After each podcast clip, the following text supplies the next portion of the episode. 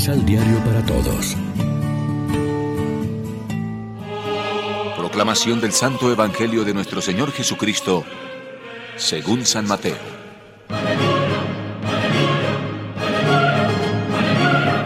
Dos ciegos siguieron a Jesús cuando se retiraba de ahí.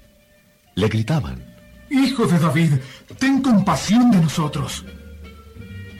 Cuando Jesús estuvo en su casa, los ciegos lo fueron a buscar y Jesús les preguntó, ¿Creen que yo puedo sanarlos?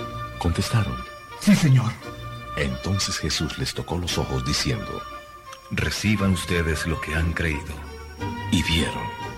Después les ordenó severamente. Que nadie lo sepa. Sin embargo, ellos, en cuanto salieron, lo publicaron por todas partes. Lección Divina. Amigos, ¿qué tal? Hoy es viernes 2 de diciembre y a esta hora, como siempre, nos alimentamos con el pan de la palabra. Es una estampa muy propia de Adviento, la de los dos ciegos que están esperando y cuando se enteran de que viene Jesús, le siguen gritando, Ten compasión de nosotros, hijo de David. Dos ciegos que desean, buscan y piden a gritos su curación. Tal vez no conocen bien a Jesús ni saben qué clase de Mesías es, pero lo siguen y se encuentran con el auténtico Salvador, quedan curados y se marchan hablando a todos de Jesús. El adviento lo estamos viviendo desde una historia concreta, feliz o desgraciada. Y las lecturas nos están diciendo que este mundo nuestro tiene remedio, este con sus defectos y calamidades, no otros mundos posibles. ¿Cuántas personas están ahora mismo clamando desde su interior, esperando un Salvador que no saben bien quién es? Y lo hacen desde la pobreza y el hambre, la soledad y la enfermedad, la justicia, o mejor, la injusticia y la guerra. Los dos ciegos tienen muchos imitadores, aunque no todos sepan que su deseo de curación coincide con la voluntad de Dios que los quiere salvar.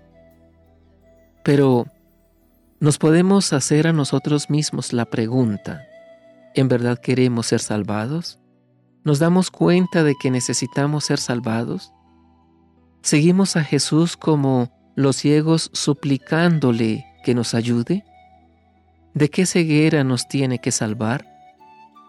Hay cegueras causadas por el odio, por el interés materialista de la vida, por la distracción, por la pasión, el egoísmo, el orgullo, o no ver lo importante.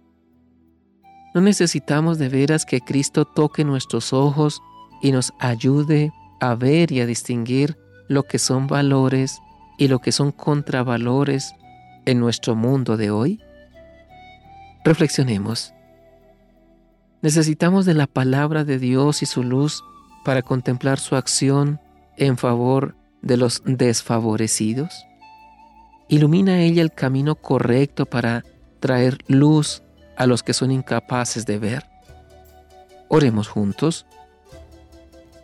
Señor Jesús, limpia de nuestro corazón todo lo que no nos permite ver la misericordia de Dios que actúa en el mundo.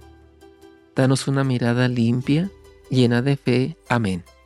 María, Reina de los Apóstoles, ruega por nosotros.